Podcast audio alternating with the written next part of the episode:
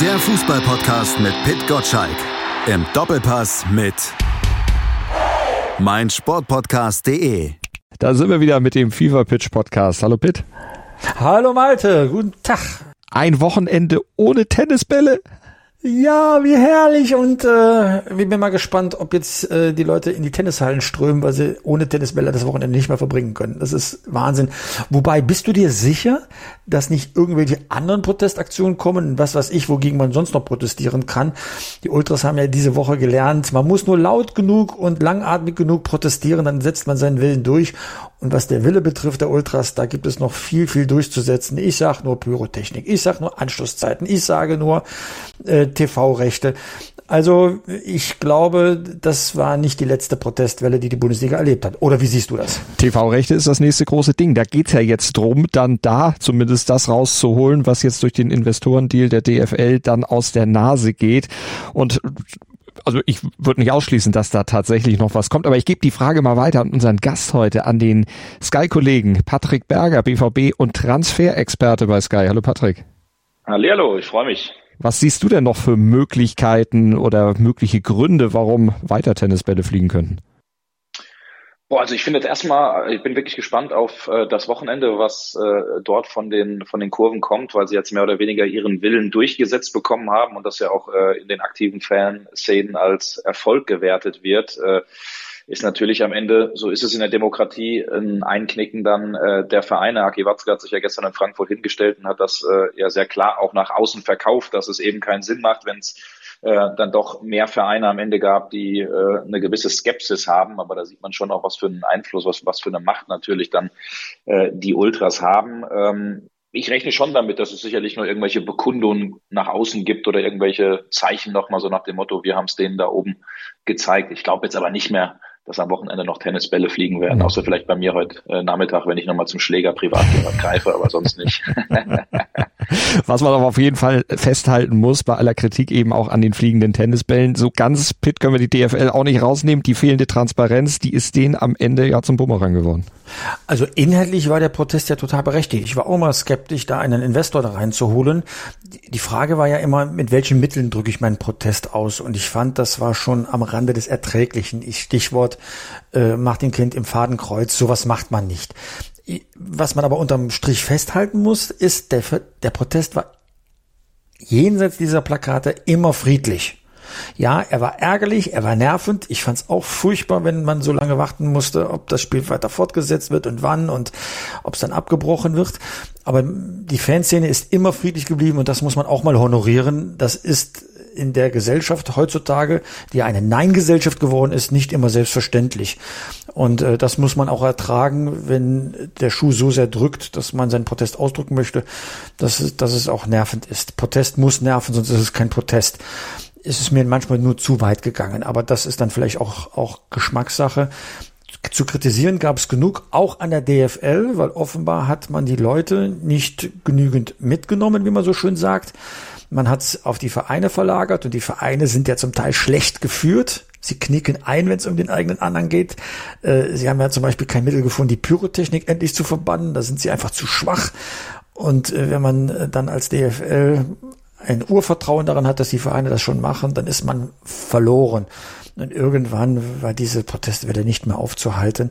Ganz ehrlich, es hat ja auch ein Geschmäckle gehabt. Mal eine Abstimmung dagegen, dann hat man nachgebessert, dann war man plötzlich dafür, dann gab es plötzlich ähm, Irritationen, ob Martin Kind sich an die Vorgaben seines Vereins gehalten hat oder nicht. Das ist nie ganz aufgeklärt worden. Äh, es war einfach schlecht gemanagt. Kommunikation nach außen ein Desaster und die Abstimmung nach innen keinen Stresssituationen äh, belastbar ausgesetzt. Das kann dann auch nicht funktionieren. Insofern ist es eine Folge richtig, das Ganze abzublasen. Und wenn wir mal gucken, es ging um im Grunde 700 Millionen, die auf die nächsten fünf Jahre für Investitionen gebraucht werden für die gesamte Liga. Die werden wiederum dann auf 36 Profivereine verteilt. Jetzt bin ich in Mathe nicht so besonders gut, Patrick, aber was feststeht ist, die Summe ist jetzt nicht so riesig, die da jedem Verein am Ende dann äh, zugegeben würde, dass man die nicht auch selbst hätte erwirtschaften können oder eben anders irgendwie finanzieren hätte können. Nein, eben, also das ist es ja. Ich glaube, äh, auf äh, die ganze Zeit gesehen wäre das ja eine Milliarde gewesen, was dann runtergebrochen irgendwie roundabout 50, 60, 70 Millionen pro Jahr wäre. Und äh, ich glaube, in Ländern wie beispielsweise in England lachen sie sich wahrscheinlich kaputt und denken sich, was wollen die denn mit einer Milliarde auf irgendwie 15, 20 Jahre gesehen auf Strecke. Ähm, das, das war aber der Punkt, ihr habt es eben schon ganz richtig angesprochen, was mir auch einfach nach außen gefehlt hat. Ähm, das Thema Transparenz, das Thema Glaubwürdigkeit, was wird dann am Ende wirklich mit dem Geld gemacht, was haben wir da äh, mit der Kohle am Ende vor. Und, und das muss ich auch sagen, äh, denke immer gerne an die Zeit äh, mit äh, Seifer zurück, der immer in so Krisen und in so Phasen omnipräsent äh, war, ähm, sich äh, auch mal den Mund verbrannt hat und sich auch mal in die in den Wind gestellt hat. Das haben jetzt äh, die Kollegen Merkel ähm, und Lenz beispielsweise noch gar nicht gemacht, die Doppelspitze der DFL oder wenn dann eben viel zu wenig. Also geht doch ruhig in so einen Dialog, wenn bei Hart aber fair darüber gesprochen wird und lasst dann nicht den Martin Kind da irgendwie ähm, äh, vor, sondern äh, zeigt euch und erklärt den Leuten da draußen, was am Ende ähm, Phase ist, was am Ende Sache ist. Und das hat mir unterm Strich auch einfach viel zu viel gefehlt. Wird es denn auf absehbare Sicht einen anderen Investorendeal geben? Ist das überhaupt jetzt noch möglich, in den nächsten Jahren sowas durchzusetzen auf, aus deiner Sicht oder ist das Thema erstmal gegessen? Nein, also ich kann mir das erstmal nicht vorstellen. Das Thema ist äh, für mich jetzt erstmal gegessen. Jetzt äh, wird es demnächst erstmal Gespräche auch äh, beim DFL-Präsidium geben. Äh, da wird, werden die Köpfe zusammengesteckt, auch mit den Vereinen, welche Ableitungen man jetzt äh, daraus äh, treffen kann, ähm, wo der Fußball gerade steht, was denn am Ende überhaupt möglich ist. Und dann werden vielleicht auch Schlüsse daraus gezogen, wenn es denn mal einen neuen Versuch, einen neuen Angriff gibt, wie man das dann eben auch besser ähm, äh, im Gesamtpaket machen kann. Also ich rechne jetzt erstmal nicht damit, ähm, mich würde es schon sehr überraschen, ähm, denn die Protestwelle war einfach am Ende viel zu stark und man kann es gut oder schlecht finden. Ich finde zumindest äh, äh, am Ende gut, dass wir, ähm, das gehört ja auch ein Stück weit zur Wahrheit dazu, ist ja immer die Frage, die diskutiert wird, wem gehört denn jetzt am Ende der Fußball? Ich finde jetzt auch nicht, dass am Ende der Fußball nur den Fans gehört. Ich finde auch nicht, dass der Fußball am Ende nur den Menschen gehört, äh, die gegen den Ball treten. Ähm, aber was am Ende schon auch stimmt, äh, wir alle verdienen an diesem ganz, ganz großen Zirkus. Also die DFL, die Funktionäre, die Spieler, auch wir Reporter, wir Journalisten, wir Medienverlage. Die Fans sind eigentlich immer die, die äh, beinahe, beinahe wöchentlich dann irgendwie Geld für Bier, Geld für Trikots, Geld für sonst was ausgeben. Ähm, deswegen finde ich, ist es schon sehr, sehr wichtig, dass klar die 50 plus 1 Regel erhalten bleibt, das sowieso steht über allem, aber dass die Fans auch ein gewisses Wörtchen mitzureden haben. Ähm, die Frage ist halt auch immer dann am Ende, wie der Protest, da gebe ich Pitt äh, recht, war in, in manchen Phasen vielleicht ein bisschen zu viel, aber am Ende tut Protest halt eben auch weh und hat das bewirkt, was sie am Ende wollten. Und hat ja auch die Bayern ins Stolpern gebracht, wenn man Markus Babbel jetzt am Montag bei Hart oder Fair, äh, Hart aber fair zugehört hat. Bitte. Hart und fair heißt es hart und fair. Hart und hart Und fair. man darf die Proteste jetzt auch nicht als Ausrede äh, nehmen. Also äh, wenn so ein Protest ein, ein Spiel einnimmt, dann leiden ja beide Mannschaften darunter und die eine kommt halt besser damit zurecht als, als die andere. Wer gerade unter Druck ist, hat vielleicht eine bessere Chance, dann äh, das Spiel zu, zu drehen. Aber das kann ja beide Seiten dann, äh, dann einschränken. Also das sind, das sind alles Ausreden, was, was ich wirklich stimmig fand, was einige Trainer gesagt haben, äh, dass so ein Spieler aus dem Rhythmus rauskommt. Der bereitet sich auf ein Spiel vor, um punktgenau äh, dann fit zu sein. Und wenn dann eine längere Pause kommt, dann gerät sein ganzer Rhythmus äh, durcheinander. Darauf haben die Ultras aber noch nie Rücksicht genommen. Das war denen immer scheißegal, das muss man auch so sagen. Sonst hätten sie ja keine Pyrotechnik gemacht, wo ja jede Mannschaft aus dem Rhythmus rausgebracht wird. Das ist eine Selbstinszenierung. Die Kritik müssen sich die Ultras dann auch gefallen lassen, dass sie, sag mal, keine Rücksicht nehmen auf dem, was äh, im, im Stadion äh, auf dem Rasen passiert. Ihnen ist nur wichtig, was auf den Rängen passiert und wie sie sich selbst inszenieren können. Also denen geht's ja auch nicht immer nur um Fußball, sondern in erster Linie immer um sich selbst. Äh, deswegen ist das ja auch so heuchlerisch in der ganzen Diskussion gewesen, dass sie einerseits äh, immer für die Werte des Fußballs eintreten wollen, aber eigentlich jede Woche regelmäßig die Werte des Fußballs mit den eigenen Büros abfackeln wollen. Ne? Also das gehört auch zur ganzen Wahrheit dazu. Das ist jetzt, das sind jetzt keine guten Menschen im Sinne von, äh, sie wollen nur dem Fußball etwas Gutes tun. Ne? Äh, so deutlich, glaube ich, darf man das sagen. Es wird mir auch wieder einen Shitstorm einbringen, das gehört auch mit dazu. Aber ähm, ich suche eigentlich jetzt nach Wegen, wie man die Fußballlandschaft in Deutschland wieder befrieden kann. Ne, es ist unser aller Fußball und wir haben alle ein gemeinsames Interesse.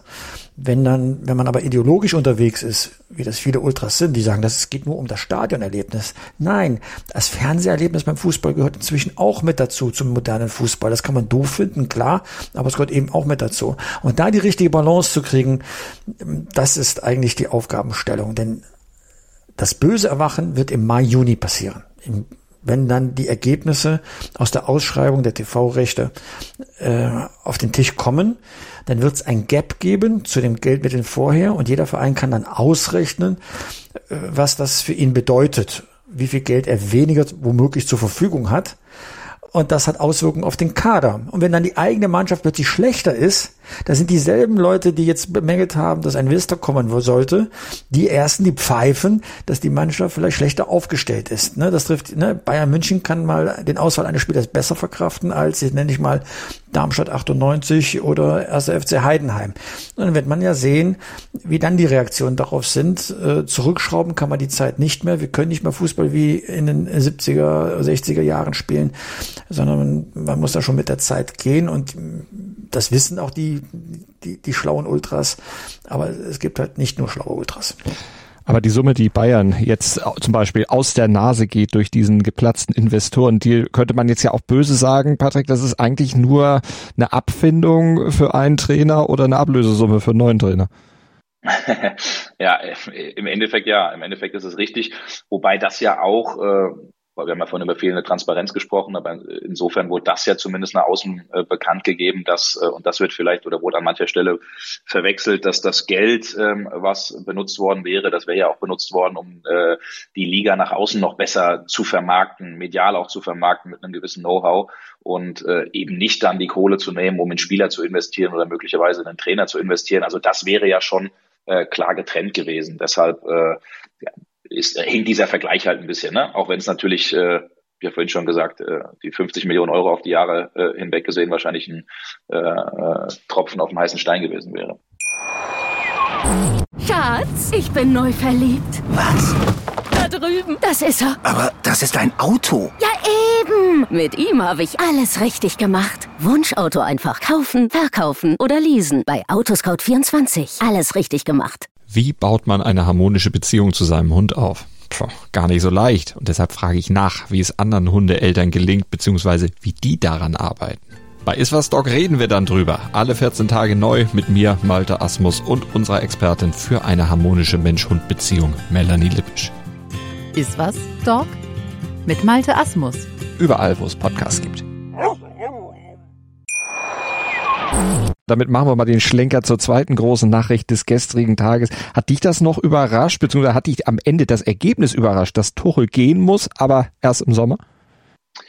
Ähm, nein, also hat mich nicht überrascht, weil äh, auch unsere Informationslage zuletzt so war, dass sich die Wege trennen werden. Die Frage eben nur, ähm, passiert sofort oder passiert äh, im Sommer? Also klar, am Ende war es, will jetzt nicht runterspielen, natürlich schon eine Hammer-Nachricht, wenn äh, ein Trainer bei Bayern gehen äh, muss, gehen wird. Das ist natürlich immer der Fall. Was ich aber jetzt finde, und das, ähm, also und da bin ich gespannt, man kann ja schon auch die Frage stellen, bleibt er denn überhaupt wirklich bis zum Sommer? Denn wir können ja mal ein bisschen weiterspinnen. Die scheiden gegen Lazio Rom wirklich zu Hause in der Champions League aus und äh, dümpeln in der Liga so weiter und werden äh, am Ende vielleicht noch von Stuttgart oder von Dortmund abgefangen äh, dann will ich mal sehen, dass die Bayern sagen, jo, wir machen mit dem, wir ziehen das mit dem Trainer durch bis zum Sommer. Also äh, ich würde nicht auch ausschließen, dass nicht sogar irgendeine Interimslösung ähm, äh, bis dahin, äh, bis dahin kommt. Äh, am Ende ist es einfach dann doch zu viel gewesen, ähm, was Thomas Tuchel falsch gemacht hat. Also ich finde, er ist sicherlich nicht der Alleinschuldige, denn äh, wenn eine Mannschaft in einer kurzen Zeit mit Nagelsmann und mit Tuchel zwei absolute Top-Trainer ähm, verheizt, dann äh, müssen sich die eigenen Stars schon auch an die eigene Nase fassen. Also das sicherlich in erster Linie, aber zwischenmenschlich gab es einfach viel zu viele Themen äh, zwischen den Bayern-Bossen und Tuchel und äh, zwischen den Spielern und äh, Tuchel. Und das sind Parallelen, die ziehen sich halt immer durch äh, seine Trainerkarriere, ob das in Dortmund der Fall war, ob das in Paris der Fall war, ob das bei Chelsea der Fall war, ob das jetzt bei den Bayern ist. Also äh, Tuchel hinterlässt, auch wenn er natürlich ein überragender Trainer ist vom taktischen Know-how, hinterlässt irgendwo auch immer ein bisschen äh, äh, ja, verbrannte Erde. Also ich würde es zumindest in Frage stellen, ob er wirklich bis zum Sommer ähm, noch Bayern-Trainer bleibt. Pitt ist eine lame duck? Oder reißen sich die Spieler jetzt tatsächlich zusammen, weil die müssen ja im Grunde auch liefern. Für die geht's ja auch um eine mögliche Zukunft bei Bayern München, wenn im Sommer dann tatsächlich mal das Beil angesetzt wird. Ich kann die Frage nicht abschließend beantworten, einfach deswegen, weil es jetzt zwei Optionen gibt. Wenn es wirklich die Lame Duck Option ist, dann heißt es, sie nehmen den Trainer gar nicht mehr ernst, machen ihren Stiefel und irgendwie wurschtelt man sich bis zum Saisonende durch. Entscheidend wird der 5. März sein, wenn es zum Rückspiel kommt gegen Lazio Rom. Äh, Daumen rauf, Daumen runter. Wenn sie da gut durchkommen, ein schönes 2-0, 3-0, dann kann da so ein Jupp Heynckes-Effekt natürlich kommen. Das ist Option 2. Jupp Heynckes äh, war ja auch klar, dass er 2013 aufhört, weil Pep Guardiola kommen sollte bei Bayern München und hat dann es aber geschafft, die ganze Mannschaft hinter sich zu vereinen und hat das historische Triple geholt. Und diesen Effekt kann natürlich äh, Tuchel genauso schaffen, dass er jetzt sagt, Leute, ich gehe, lass uns gemeinsam das Beste daraus machen und dann kommst du in so einen Lauf rein. Und da wird der, glaube ich, der 5. März, das Rückspiel gegen Lazio Rom, ein ganz entscheidender Faktor sein, ob die, ob die, ob diese Schraube nach oben geht oder nach, äh, nach unten geht. Was man festhalten muss, ist, in der Bundesliga alles verkackt, im DFB-Pokal auch raus. Es bleibt nur die Champions League und das macht ja jeden Spieler heiß. Sie wollen sich für den neuen Trainer empfehlen und der Tuchel wird alles dafür tun, dass er sein Gesicht wahrt und noch einen schönen Effekt hat für seine Zeit bei, äh, bei Bayern München, sowie damals bei Borussia Dortmund, also zum Abschluss sogar noch DFB-Pokalsieger geworden ist. Also beides ist möglich. Ich kann das abschließend noch nicht beantworten. Es werden jetzt sehr, sehr spannende Spiele werden und wir kriegen ein erstes Indiz tatsächlich am Wochenende, wenn Bayern München gegen RB Leipzig spielt. Das Topspiel am Samstagabend, da gibt's noch eine offene Rechnung. DFL Supercup. Bayern München hat 0 zu 3 zu Saisonbeginn verloren, zu Hause gegen Leipzig ähm, da begann wahrscheinlich der ganze Trauerzug für äh, Thomas Tuchel in dieser Saison. Davon hat er sich nie wirklich äh, erholt, trotz einer Stärkephase zwischendurch. Aber da kann er ja jetzt zeigen, so jetzt nehmen wir Revanche und nehmen Leipzig auseinander und wir wollen die restlichen Spieltage der Bundesliga äh, gucken, äh, was geht. Woran ich nicht glaube, ist, dass Borussia Dortmund nochmal rankommt an Bayern München. Da hat äh, Patrick Berger als BVB-Reporter natürlich ein bisschen Wunschdenken reingebracht in seine, in seine Worte. neun, Punkt, neun Punkte Rückstand holt diese Borussia nicht mehr auf auf Bayern München. Er zieht noch der VfB Stuttgart an Bayern München vorbei. Die haben nur Glaube ich im Übrigen auch nicht. Hast, hast, du, hast du eigentlich recht mit. Aber die Dortmunder hoffen doch wahrscheinlich, dass Bayern gewinnt, damit RB Leipzig auf Distanz bleibt und dieser Platz 4 zumindest in der Liga und damit die direkte Champions League Qualifikation nicht noch in Gefahr gerät. Ja, stimmt. Guter, guter Gedanke. Den hatte ich so mit Blick aufs Wochenende noch gar nicht. Aber äh, ja, also kann man glaube ich so sagen, dass die Dortmunder ausnahmsweise mal den Bayern die Daumen drücken, weil das Erreichen des Platz 4, 3, 2, also eins äh, der Plätze, die zur Champions League berechtigt, äh, das steht natürlich über allem beim BVB und es wäre ein absoluter Super-GAU, wenn du Fünfter würdest und äh, wenn, also kann ja am Ende sogar sein, dass dieser fünfte Platz sogar auch reicht mhm. ähm, für die Champions League im nächsten Jahr, wenn die Deutschen fünf Starter bekommen sollten. Aber äh, darauf darf sich natürlich nicht verlassen. Also klar, der BVB muss Leipzig hinter sich bekommen oder Stuttgart, Fragezeichen, einen zweiten Verein. Wobei ich bin da eher bei Pitt. Ich sehe die Stuttgarter auch noch nicht einbrechen. Ähm, deshalb, ja, die drücken in Bayern ausnahmsweise mal die Daumen, das stimmt. Verrückte Zeiten. Borussia Dortmund hofft auf Schützenhilfe von Bayern München. Es sind verrückte Zeiten. Schatz, ich bin neu verliebt. Was? Da drüben. Das ist er. Aber das ist ein Auto. Ja, eben. Mit ihm habe ich alles richtig gemacht. Wunschauto einfach kaufen, verkaufen oder leasen. Bei Autoscout24. Alles richtig gemacht. Die Bayern und Dortmund, Patrick, sind ja auch momentan sowas wie Brüder im Geiste. Also beide brauchen ja im Sommer einen großen Umbruch und beide hängen offenbar immer noch an ihren Ex-Trainern. Jupp Heynckes hatten wir schon gesagt bei den Bayern und bei den Dortmundern, gut, das wissen wir auch, Jürgen Klopp.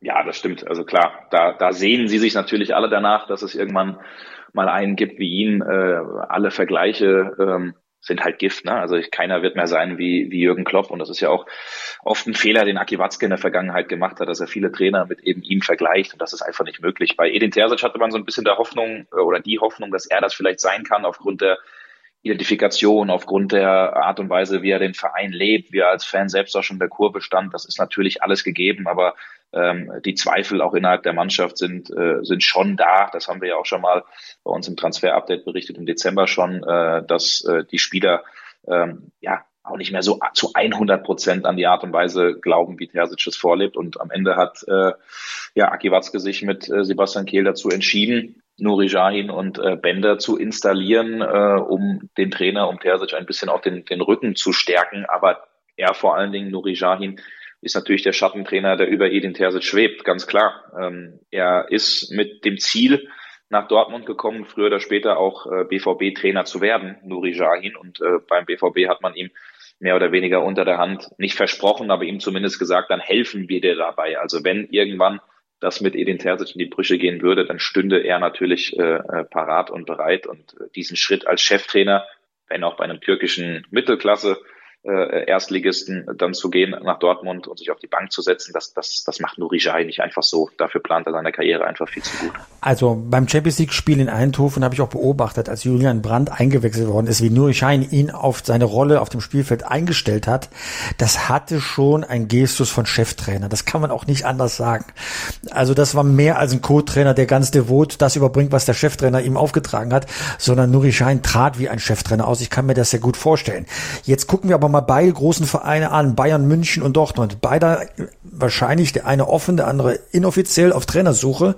Bayern wird einen großen Namen suchen. Wahrscheinlich eher Alonso als der Co-Trainer aus den eigenen Reihen. Bei Dortmund genau umgekehrt. Denkt Dortmund manchmal zu klein in der Trainerfrage? Braucht man nicht mal wirklich einen, der der was mitbringt an Reputation, als dann wieder so eine kleine Lösung irgendwie aus den eigenen Reihen zu bewerkstelligen?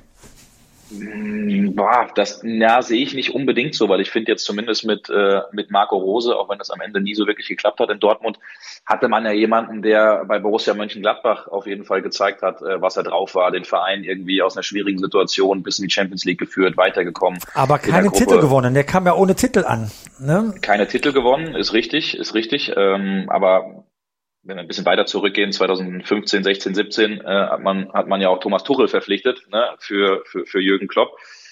Klar, der BVB oder das das wird ja intern immer so ein bisschen oder auch nach außen immer ein bisschen so gesagt, äh, könnten sie nicht könnten sie nicht größer denken, könnten sie nicht mal den Mourinho sich äh, äh, versuchen zu holen, könnten sie nicht mal einen Schritt mehr wagen. Äh, am Ende gehört zur Wahrheit dazu, dass der BVB auch gewisse limitierte Mittel hat und jetzt irgendeinem Top-Trainer keine 8, 9, 10 Millionen Euro zahlen kann, so wie das die Bayern eben ganz, ganz easy mal machen können.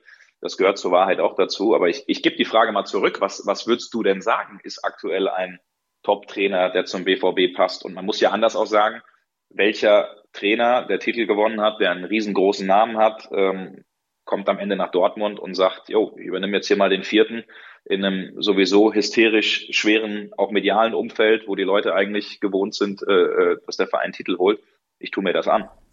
Die Frage kann man ja zurückstellen. Ja.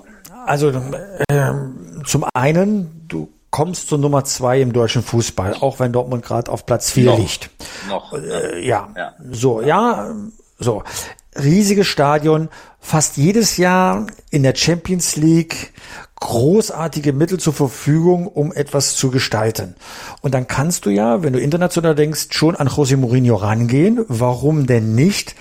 Ähm, er hat ja wohl offenbar auch mal ein paar Brocken Deutsch gelernt, aber die Sprache mit der Mannschaft ist sowieso immer international. Du könntest auch an Oliver Glasner rangehen, der auch schon mal einen Europapokal gewonnen hat, ja. Der weiß auch, wie man Mannschaften zum äh, Erfolg führt, ja. Ähm, das wären jetzt schon mal so zwei Kandidaten, die mir spontan einfallen. Mhm. Ähm, wenn du jetzt an Tersik denkst, ja, der ist Pokalsieger geworden, aber aus den eigenen Reihen, Nuri Sahin, wahrscheinlich ein großes Trainertalent, aber genau das ein Trainertalent.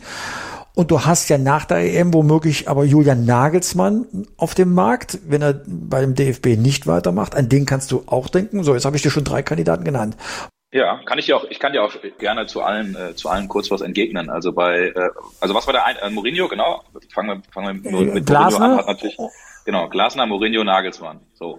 Mourinho so. hat natürlich, wie du auch selbst weißt, einen sehr, sehr guten Draht äh, zu Hans-Joachim Watzke. Wir erinnern uns alle noch zurück, als Jose Mourinho, Jose Mourinho tatsächlich mal äh, in Fürth, glaube ich, beim Auswärtsspiel des BVB mit auf der Tribüne saß, äh, äh, neben Aki Watzke. Die haben natürlich einen super Draht. Ähm, ich würde es als Person allein für die Bundesliga großartig finden, aber wenn wir mal über den Namen Mourinho nachdenken und die Art und Weise, wie er Fußball spielt, das ist jetzt nicht die Art und Weise, die normalerweise die BVB-Fans und der Verein sehen will. Also begeisternden, erfrischenden Offensivfußball, vielleicht hinten auch mal ein, zwei Tore fangen, aber selbst drei, vier schießen.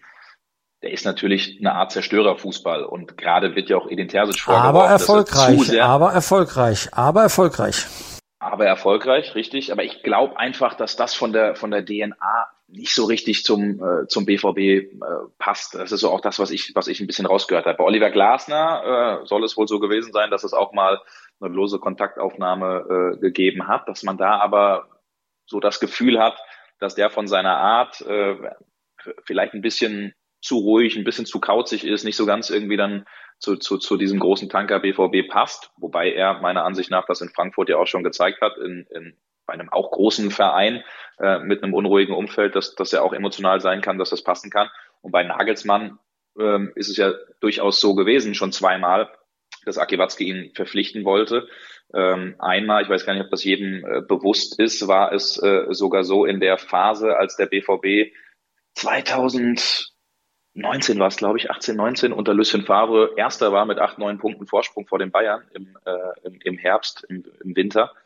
Da lag eigentlich schon ein unterschriftsreifer Vertrag für Julian Nagelsmann vor. Und Julian Nagelsmann hat Hans-Joachim Watzke gesagt, wenn du mich haben willst, dann lass mich jetzt unterschreiben. Da war er noch Hoffenheim-Trainer. Und äh, der BVB sagte, das, das können wir jetzt nicht machen. Wenn das der Lucien Favre mitbekommt, dann äh, sehen wir unsere Ziele in Gefahr. Und am Ende kennt jeder die Geschichte. Die Bayern wurden Meister. Äh, Favre ist dann wenig später entlassen worden. Ähm, so, das wäre natürlich eine Möglichkeit. Ein zweiter Anlauf. Aki Watzke schätzt ihn sehr, hat ihn auch mit zum, D, zum DFB geführt. Nur da ist eben die Zwickmühle und das Problem, wenn du äh, eine Europameisterschaft spielst, die verkorkst ist, die nicht gut funktioniert, kannst du dann Julian Nagelsmann beim BVB verkaufen. Andersrum müsstest du vor dem Turnier eigentlich schon klar sein mit Nagelsmann. Und wenn das dann während so einem Turnier rauskommt, hast du auch wieder eine enorme Unruhe. Deswegen würde ich den Namen Nagelsmann allein schon aus der Konstellation, ich will nicht ausschließen sagen, aber zumindest sagen, dass das enorm schwer ist, äh, den am Ende zu bekommen. Aber es sind sicherlich drei spannende Namen. Stichwort Hansi Flick. Das wäre der vierte Kandidat super Vereinstrainer mit dem Trippelsieg 2020 bei Bayern München. Nicht so gut gelaufen bei der Fußballweltmeisterschaft, wie schon unter Jogi Löw in der Vorrunde ausgeschieden. Also gibt es sowohl als auch Argumente. Wäre er ein Kandidat oder meinst du, er ist heiß auf der Kandidatenliste bei Bayern München? Nee, also das, das kann ich mir am Ende nicht vorstellen, dass er ein Kandidat in äh, Dortmund ist. Ich würde am Ende sogar äh, behaupten, also hat er jetzt auch äh, oder lernt gerade zurzeit Spanisch, finde das, finde das sehr interessant. Mit Barcelona äh, äh, könnte ja oder wird ja ein Posten frei, der, der ihn sehr reizen würde. Und ich weiß zumindest ähm, beim BVB auch noch von einigen Spielern, die mit ihm zusammengearbeitet haben, äh, auch von, von Aki Watzke, von Sebastian Kehl, äh, also nicht, dass man Hansi Flick nicht schätzt für seine Art und, und Weise, sondern ja, dass man da schon eine gewisse Grundskepsis hat oder hätte äh, mit Blick auf die, auf die Phase auch bei, der Weltmeisterschaft äh, in Katar. Und ich weiß nicht, wie ihr es seht. Wir haben alle die Dokumentation gesehen äh, bei, bei Amazon Prime. Ähm, das war dann halt viel zu oft der liebe, nette Hansi, der nicht durchgegriffen hat. Und ich glaube auch diese schwierige BVB-Kabine, die braucht halt auch jemanden, der die Mannschaft äh, nicht nur mit Liebe und in den Arm nehmen, sondern schon auch, äh, will ich sagen, mit harter Hand führt, aber der schon hier und da auch mal gewisse Leitplanken setzt. Und das sehe ich halt bei Hansi Flick zurzeit nicht. Also Patrick Destruktivus. Also ich merke schon, äh, du bist gegen alle Sensationskandidaten, ich die ich dir Nuri vorschlage. Wenn, wenn, also wenn, wollte ich gerade sagen, es läuft also auf Nuri Schein hinaus. Das ist das, was du uns sagen willst, ja? Genau. Wenn, wenn, also da würdest also du sagen. Ja, aber wir wissen jetzt ja auch nicht, was, was, was für eine Rückrunde jetzt vielleicht noch Edin Terzic spielt. Äh, Im Sommer wird man sich da sicherlich hinsetzen, dann, dann, dann wird man da konstruktive Gespräche führen und dann wird am Ende Edin Terzic vielleicht auch ein Gefühl haben, woran er ist, ob er weitermachen möchte, was die Mannschaft sieht. Äh, äh, und da wird man sich dann hinsetzen mit zurzeit offenem Ausgang. Aber ähm, also ich kann mir das mit Nuri Jahin vorstellen, weil ich habe ihn einfach gesehen, also ich will jetzt hier nicht das ganz große Fass aufmachen und Edin Terzic komplett in Frage stellen. Ne? Wir reden ja gerade darüber und wir machen eben ne, das, was man gerne im Journalismus macht, ein bisschen weiterspinnen und in die Zukunft blicken. Aber äh, Nuri Jahin habe ich eben auch im Trainingslager in Marbella hautnah mitverfolgen können. Und da sitzt jede Anweisung, da sitzt jedes Wort. Die Spieler nehmen ihm das ab. Er hat bei Liverpool gespielt, er hat bei Real Madrid gespielt. Ähm, er hat äh, die UEFA-Lizenz, er hat sich fortgebildet. Äh, er, ist selbst Trainer und Manager in einem gewesen in der Türkei. Also das ist schon enorm spannend ähm, und, und jemand, der A, was in der Birne hat, aber das er auch nach außen sehr, sehr gut verkaufen kann. Ähm, aber es wäre natürlich auch wieder ein bisschen ein Projekt und ein Risiko und du hast natürlich nie die volle Garantie, dass etwas funktionieren kann. Aber ganz ehrlich, mit Nagelsmann und Tuchel hat man bei den Bayern gesehen, äh, dass ein Trainer noch so einen großen Namen haben kann, dass es nicht immer funktionieren muss. Ne? Die letzten drei Sätze, die du zu Nuri Shahin gesagt hast, wenn wir da einfach mal statt Shahin Thomas Müller nehmen und überlegen, könnte der Spielertrainer bei Bayern München werden, wenn es jetzt tatsächlich alles in die Grütze ging? Weil die, das passte genau zu Müller auch. ja, ich, ich finde den Gedanken total spannend. Ne? Also weil er einfach Dinge wahnsinnig gut analysiert, weil er äh, einfach einen unfassbaren Fußballfachverstand äh, hat weil er in der Kabine einfach äh, total angesehen wird, ob das bei jungen Spielern ist wie Jamal Musiala oder auch bei, bei älteren Kollegen äh, wie Neuer, wie Kimmich, wie Goretzka. Ähm, ich fände es eine spannende äh, Idee, aber ich kann jetzt, ich bin einfach zu weit weg, um zu sagen, ob das überhaupt ein wirklich ernsthafter Gedanke äh, bei den Bayern ist für den Fall der Fälle. Ja, aber also, also mal die Einsicht zu haben als Trainer ist ja das eine. Du musst natürlich auch dein handwerkliches Zeug dann auch äh, beherrschen. Und das kann dann äh, Thomas Müller nicht. Er sieht, kennt ja nur die Spielersicht, aber du musst ja auch Zahlen auswerten, Analysen machen und da kannst du dich in so schneller Zeit gar nicht, gar nicht einarbeiten. Also da braucht man schon etwas. Deswegen finde ich ja Xabi Alonso ja so großartig, der ja eine Warteschleife äh, in der zweiten Mannschaft, wenn ich das richtig in Erinnerung habe, bei San Sebastian gemacht hat, um genau dieses Handwerkszeug sich anzueignen, weil der Trainerjob doch anders ist als ein Spielerjob.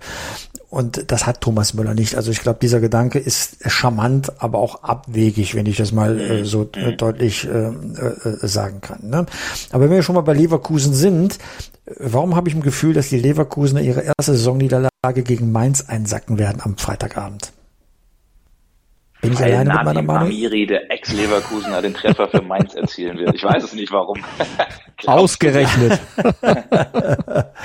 Aber ist das ausgeschlossen? Werden die Leverkusener jetzt durchmarschieren bis Saisonende und die Meisterschaft perfekt machen?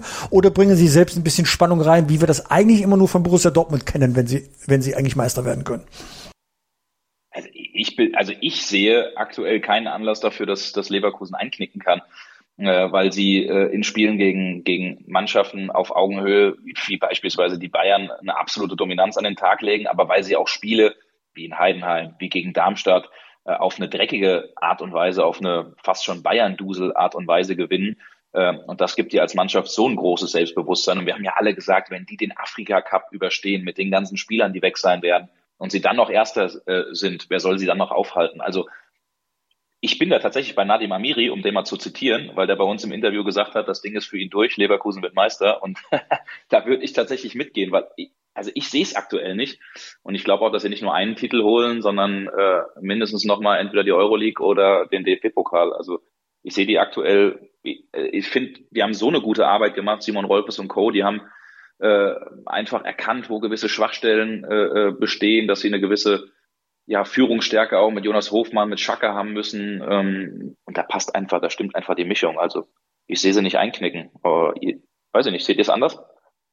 Äh, offenbar. Ich ja, deswegen ist der Schiedsrichter ja. und unserer Meinungsverschiedenheit wieder der großartige Malte Asmus. Ich kann mich, ich kann mich äh, im Grunde da auch Patrick nur anschließen. Ich wüsste jetzt nicht, wo sie unbedingt stolpern würden. Sie würden aus meiner Sicht zumindest nicht so stolpern, dass Bayern München tatsächlich nochmal wieder rankommt und das doch wirklich eine Spannung da gibt. Also da sehe ich vor allen Dingen auch eben bei den Bayern nicht, dass die jetzt ab jetzt alles gewinnen. Von daher glaube ich, da oben brennt nichts mehr an. Aber Pitt, äh, sag gerne, warum du glaubst, dass da eben noch was passiert? Naja, ähm, wenn du oben bist, du hast jetzt gerade von allen Seiten deine Lobhudelei bekommen. Hast die Bayern geschlagen, hast das Dreckspiel, ich sag's jetzt auch mal so, in Heidenheim gewonnen. Und alle sagen so, jetzt marschiert durch, bitte schön bis zum Rathausbalkon, der ja jetzt da ist oder nicht da ist, wie auch immer. das ist die Ausgangslage. Und damit musst du eine Mannschaft, die nicht so unbedingt die Erfahrung mit Titelkämpfen hat, klarkommen dass da immer noch harte Arbeit ist. Ja, alle im Verein werden das sagen, alle werden es predigen, aber es setzt sich ja jetzt so die Erntezeit ein, wo du das dann einfahren möchtest, was du, was du, was du dir erwirtschaftet hast. Und äh, da kann schon mal wirklich ein ganz komisches Spiel dazwischen kommen. Und Mainz und Augsburg, das sind beides Vereine, die dir plötzlich äh, Unfug machen, die alle deine Pläne durcheinander werfen und keiner weiß hinterher genau warum. Das haben wir bei Mainz schon erlebt, das haben wir bei Augsburg erlebt. Ich habe das schon mal bei Augsburg auch vor, äh, sag mal, so mal vermutet, dass das passieren könnte. Ist, da haben sie in der Nachspielzeit dann noch den Siegtreffer erzielt, die Leverkusener. Mainz ist jetzt wieder so ein Spiel. Äh, die Mainzer kommen gerade nach dem Trainerwechsel in so eine Hochphase hinein und dann sind die kaum zu halten. Und weil alle glauben, dass Leverkusen gewinnt, kommt dann plötzlich Mainz und ist der Spielverderber. Deswegen komme ich da drauf. Mehr Gefühl, mehr Glaskugel, als mir lieb ist, wenn ich mit Alter Asmus zusammen äh, bin, ja. Und ganz freiwillig. Äh, ja, ich, ich, ich will nur zitiert werden, wenn es so kommt und äh, dass ihr alle schweigt, wenn es äh, doch so kommt, wie ihr das voraussagt. Ja, Mainz wäre ja nicht zum ersten Mal ein Spielverderber. Schöne Grüße nach Dortmund Ja. am 27. Mai. Ne? So, meine ich doch, ne? So. Die, die sind so unberechenbar und die haben plötzlich dann in so einem Spiel laufen. Keiner weiß hinterher warum. Und alle gucken sich und dann sagt man, na, wir haben ja immer noch äh, fünf Punkte Vorsprung. Stimmt. Aber dann ist einmal der Nimbus der Unbesiegbarkeit geknackt und dann fängt man an zu rechnen und wo könnte noch und wo sollte noch. Und wenn der Kopf sich einschaltet in einem Titelkampf, uiuiui, das habe ich zu oft erlebt, dann äh, lähmt es die Beine. Dann Könnte Christoph Daumsatz sein. Oh ja, das stimmt. dann werden wir ganz besonderen Blick auf diesen Endspurt der Saison haben, ob tatsächlich Pitt recht haben sollte mit seinem freiwilligen Blick in die Glaskugel. Ich möchte nochmal festhalten, ich habe ihn heute nicht explizit danach gefragt. Ja, Paragraph 1, Pitt hat immer recht, wenn er mit Malte d- redet. sowieso. Paragraph 2 hat er nicht recht, tritt automatisch Paragraph 1 in Kraft. Das ist doch hier das Podcast-Gesetz zwischen Malte Asmus und Pitt Gottschalk. Das ist wie im Fight Club. So ganz ähnlich. So, Schatz, ich bin neu verliebt. Was? Da drüben. Das ist er. Aber das ist ein Auto. Ja, eben. Mit ihm habe ich alles richtig gemacht. Wunschauto einfach kaufen, verkaufen oder leasen. Bei Autoscout24. Alles richtig gemacht. vernimmt sich, was man will, dann wilde Gerüchte entstanden. Fast nichts davon stimmt. Tatort Sport. Wenn Sporthelden zu Tätern oder Opfern werden, ermittelt Malte Asmus auf meinsportpodcast.de. Folge dem True Crime Podcast, denn manchmal ist Sport tatsächlich Mord. Nicht nur für Sportfans. Aber Patrick, ein Wort noch zum Abschluss. Der Umbruch, der bei Dortmund stattfinden muss, größer oder kleiner als bei Bayern? Ähm, boah, also ich glaube, schwer zu vergleichen. Ich glaube, am Ende müssen oder sollten die Bayern tatsächlich einen noch größeren Umbruch äh, vollziehen, weil äh, da einfach viel zu viele Spieler sind, die das kann man ja mit Dortmund gar nicht mehr vergleichen, weil Sebastian Kehl hat auf der einen Seite ja schon äh, den Kader bereinigt, was auch die Gehaltshygiene angeht, hat viele Topverdiener von 10, 11, 12 Millionen runtergesetzt auf 7, 8. Bei den Bayern reden wir von Dimensionen 17, 18, 19, 20 Millionen aufwärts. Das ist ja unfassbar. Äh, und Spieler, die einfach keine Leistung bringen und die Mannschaft sogar eher hemmen und Stunk innerhalb der Kabine machen. Deswegen glaube ich, müssen die Bayern einen wahrscheinlich noch größeren Umbruch äh, vollziehen. Aber beim BVB äh, gibt es zwei interessante Personalien ähm, mit Mats Hummels und Marco Reus, äh, die so ein bisschen das sind, was Thomas Müller und Manuel Neuer vielleicht auch von der Wertigkeit her bei den Bayern sind. Ähm, da muss man sich die Frage stellen, was jetzt mit den beiden am Ende ist. Äh, bei Marco Reus werde ich davon ausgehen, dass sich die Wege trennen werden, was ich aus vielen Gesprächen raushöre, dass der BVB nicht mehr gewillt ist, ihm einen Vertrag hinzulegen. Bei Mats Hummels, der aktuell ja wieder Top-Leistungen bringt, äh, sieht das dagegen ein bisschen anders aus.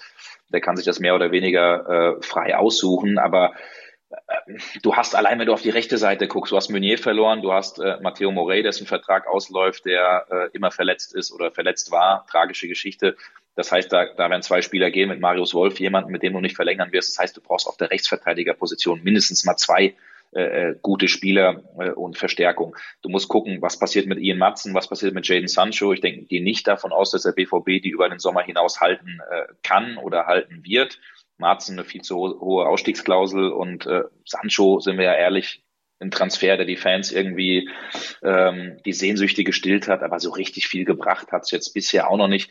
Du hast mit Emre Can einen Kapitän, der äh, sich selbst äh, mehr oder weniger im Weg steht, äh, der aktuell nicht die Leistung bringt, äh, die es braucht. Ähm, du hast ja zu viele Spieler, ob es ein Adeyemi ist, ob es ein Bino Gittens ist, die irgendwie ganz nette Talente sind, aber irgendwie dann doch brotlose Kunst mit Haller, einen ganz, ganz äh, schweren Fall, wo du auch nicht so richtig weißt, wie du umgehen sollst. Rekordtransfer, aber dann die schlimme Krebserkrankung, jetzt wieder verletzt nach dem Afrika Cup, der nicht so richtig in Tritt kommt. Also da sind schon ganz, ganz viele Baustellen und Fragezeichen und ähm, man weiß am Ende gar nicht, wo Sebastian Kehl anfangen und aufhören soll. Also da wird auch sehr viel passieren und ähm, es braucht einfach mal wieder so einen Kreativtransfer, nicht die Sali Özcan und Julian Riasons dieser Welt, sondern vielleicht mal wieder ein Transfer, äh, wo du sagst, der löst auch in den Fans etwas aus, ähm, wie beispielsweise in Bellingham, wo alle sagen, was, ein 17-Jähriger, äh, was sehen die denn in dem? Und am Ende äh, verzückt er die Welt, genauso auch bei einem Haaland. Also sowas muss der BVB wieder am Ende hinbekommen. Äh, und am Ende muss es auch hinkriegen, Spieler wie Niklas Süle, ähm, ja, denen vielleicht auch ein bisschen einzuimpfen oder ein bisschen zu erklären, was denn Professionalität ist, was es denn braucht bei Borussia Dortmund, um wieder anzugreifen und sich nicht darauf ausruhen, dass man einfach viel Geld verdient äh, und beim BVB spielt. Also da sind schon echt viele Baustellen und da muss es auch einen großen Umbruch geben. Nur am Ende glaube ich, dass der bei Bayern noch ein bisschen größer ausfallen wird. Also spannend, dass bei den beiden deutschen Schwergewichten gerade so vieles im Argen ist. Wir werden einen Blick drauf haben. Pitt verfolgt das Ganze natürlich im Fever Pitch Newsletter, Werktag 6.10 Uhr, wenn ihr ihn abonniert unter feverpitch.de. Patrick hat die Lage bei Dortmund und auf dem Transfermarkt für Sky im Blick und im Podcast. Da werden wir den großen, großen Schritt über alles rüber, beziehungsweise den Spagat, so heißt das, wagen und natürlich drüber sprechen. Auch in der nächsten Folge donnerstags immer im Podcatcher eurer Wahl. Patrick, danke. Vielen Dank euch. Liebe Grüße. Und ciao, danke ciao. dir, Pitt. Danke dir. Ciao, ciao. Schatz, ich bin neu verliebt. Was? Da drüben. Das ist er. Aber das ist ein Auto. Ja, eben. Mit ihm habe ich alles richtig gemacht. Wunschauto einfach kaufen, verkaufen oder leasen. Bei Autoscout24. Alles richtig gemacht.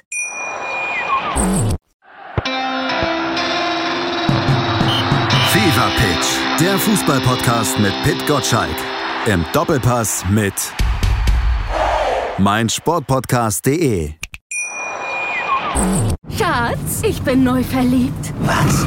Da drüben. Das ist er. Aber das ist ein Auto. Ja, eben. Mit ihm habe ich alles richtig gemacht. Wunschauto einfach kaufen, verkaufen oder leasen. Bei Autoscout24. Alles richtig gemacht.